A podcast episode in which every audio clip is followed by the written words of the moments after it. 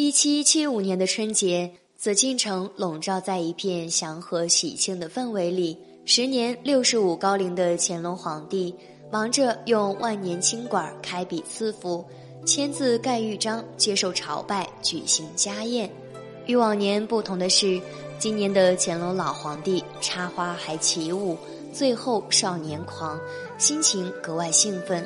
一阵婴儿的啼哭声，给寂静了许久的后宫带来了新生命的躁动。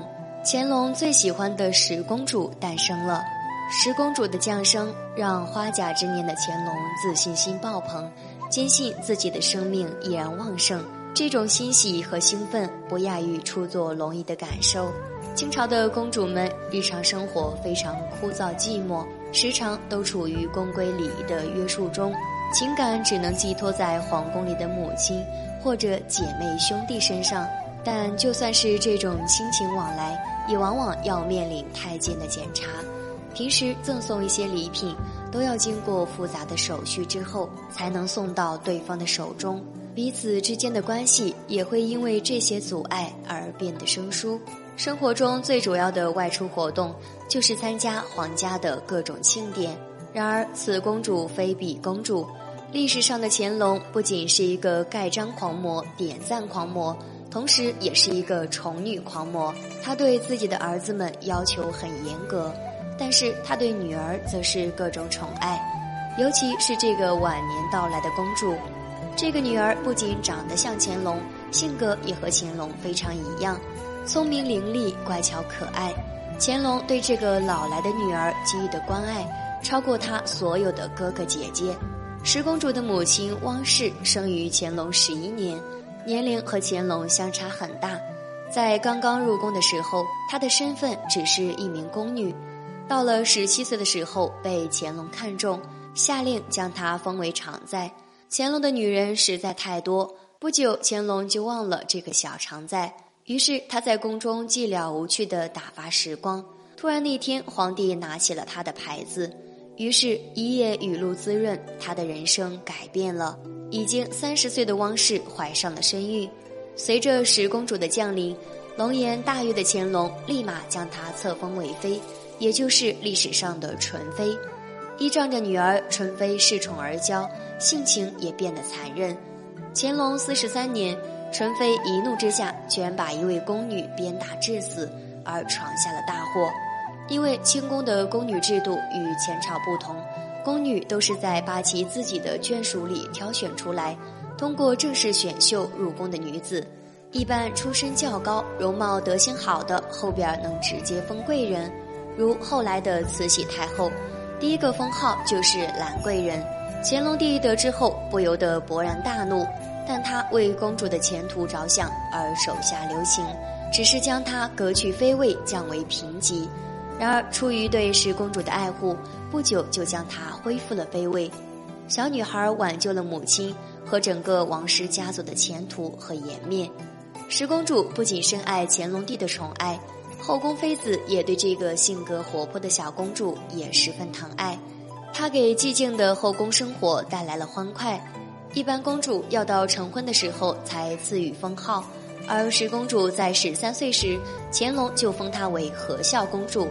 光是受封时间出格还不算，就连封号也都是有违组织的。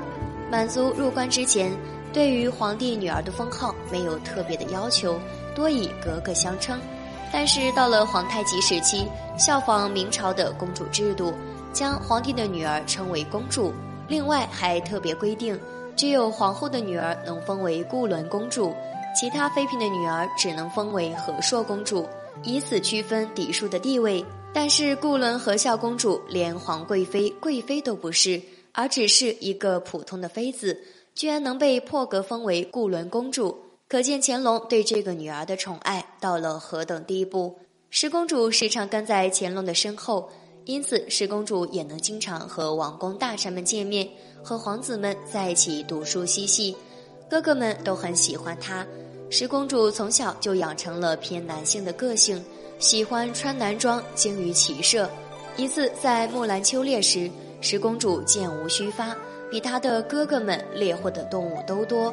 乾隆看着这个文武双全、酷似自己的小女儿，不仅赏赐了她一件黄马褂，还感叹地说道：“恨你不是男儿身啊，否则皇位就是你的了。”然而十公主生来就是女儿身，不可能继承大清的皇位。深感遗憾的乾隆，只能用别的方式来表达自己的宠爱，比如给她找个如意的郎君。乾隆帝知道自己已经老了，不能护女儿一世，给她找个品学兼优、家世好的郎君，就能保她终身无忧。现实总是很打脸，乾隆千挑万选，给十公主选了个权臣和珅的长子，一表人才的丰绅殷德。